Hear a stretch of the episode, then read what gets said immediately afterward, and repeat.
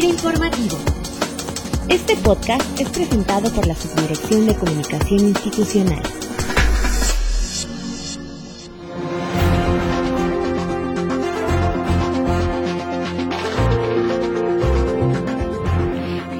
Sean todos ustedes este martes 18 de noviembre a FIR Informativo y en la pasada edición del podcast iniciamos un serial especial de agricultura familiar y continuando hoy con este importante tema, platicaremos con la doctora Úrsula Heyman, quien es especialista en el tema de inclusión financiera y sociedades de ahorro y préstamo. Doctora, bienvenida a este espacio del personal de FIRA.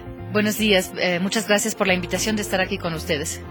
Doctora, recientemente en el pasado foro de agricultura familiar organizado por FIRA e INAES, usted eh, comentaba acerca de las barreras y limitaciones de la inclusión financiera. ¿Cuál sería la fórmula para poder inducir a las pequeñas unidades de baja escala hacia el financiamiento? Bueno, un tema es entender todavía mucho mejor sus necesidades, sus usos y costumbres para entender cuáles son los productos financieros, por ejemplo, de financiamiento que realmente necesitan y en qué etapa de sus proyectos las necesitan o las quieren usar y con qué tipo de plazos, por ejemplo, las necesitan. Tenemos muchas veces los microcréditos que tienen muy cortos plazos, pero no obstante también las personas en el campo tienen inversiones de largo plazo. Eso, por ejemplo, es un tema que tenemos que estudiar mucho más. Claro está el tema del crédito familiar, del crédito de amigos. Hay financiamientos que la familia no puede dar en montos o en plazos y para eso necesitamos saber qué son realmente esas necesidades. Y ahí nos faltan datos de nuestros usuarios, de nuestros clientes, socios, para conocer qué necesitan y qué les podemos ofrecer. Desde su experiencia como exdirectora de la Fundación Alemana de Cajas de Ahorro en México, ¿cuál cree que ha sido el factor de éxito de las cajas alemanas en el esquema de agricultura familiar que pudiera replicarse en México? Bueno, hay varios factores de éxito. Algunos se pueden replicar, otros quizás no tan fácilmente. Un factor de éxito definitivamente grande de las cajas de ahorro, igual que de las cooperativas financieras en Alemania, es el famoso principio regional que ellos eh, viven. Significa que una caja, una cooperativa en una cierta zona, en un poblado, no puede trabajar más que en ese ámbito. Es decir, a fuerza tiene que captar ahorro y otorgar crédito en esa zona. No se puede llevar el ahorro que capta a otra zona donde pueda haber más comercio o más industria y decir, ah, pues me meto yo también acá.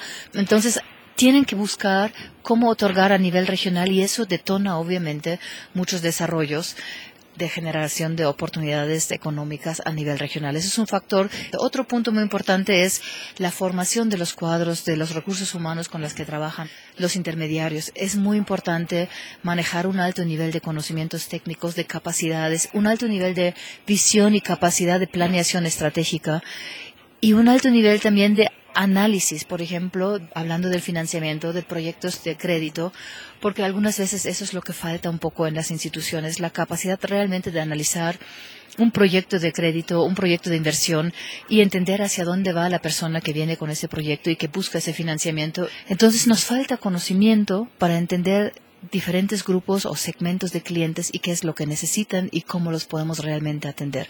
Son dos temas que podríamos mencionar hay varios, muchos más, como por ejemplo el diseño de productos. Necesitamos tener una capacidad de diseño de productos y muchas veces como institución financiera no somos suficientemente grande para hacerlo.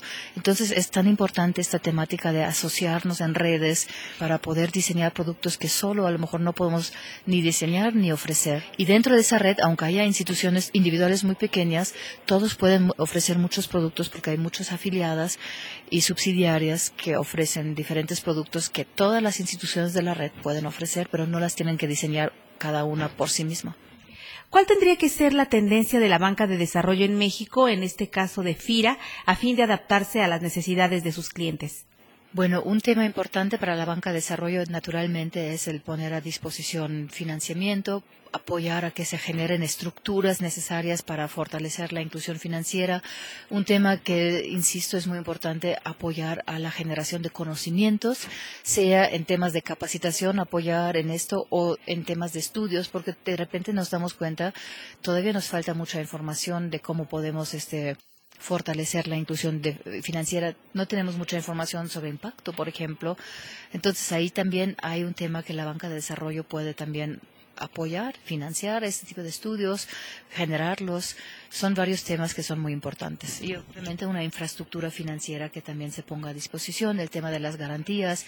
Pero todo esto tiene que estar hecho de una manera que realmente llegue también a ser una autosuficiencia al final de cuentas de las instituciones que puedan usar estos productos, que no sea una dependencia de apoyo, sino realmente un sistema que con todos los elementos que tenga de apoyo, pero también de los intermediarios financieros, sea un sistema que funcione sin dependencias de apoyos, que ayuden a fortalecer las instituciones.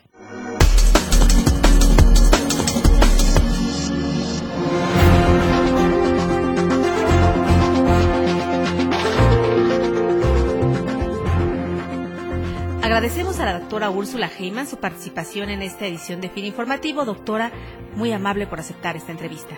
Muchas gracias por la invitación. Con mucho gusto estuve acá. Antes de despedirnos, le damos las gracias a nuestro compañero Nezahualcóyotl Chávez. Él es especialista de la Subdirección de Crédito y Supervisión de Occidente por su opinión y comentario respecto a lo interesante y útil que le resultó la entrevista del podcast de la semana pasada con Giovanni Cardoso de la Corporación de Finanzas Populares de Ecuador. Y así como él, pues ustedes también pueden participar con sus sugerencias y comentarios a nuestra cuenta de correo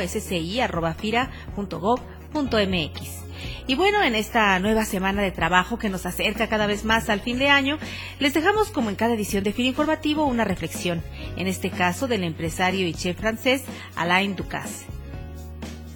Cada país debe cuidar la variedad de insumos que tiene y ser promotor de su agricultura para que la cultura del país salga adelante. Que tengan todos ustedes una excelente semana de trabajo. La Subdirección de Comunicación Institucional presentó. Informativo.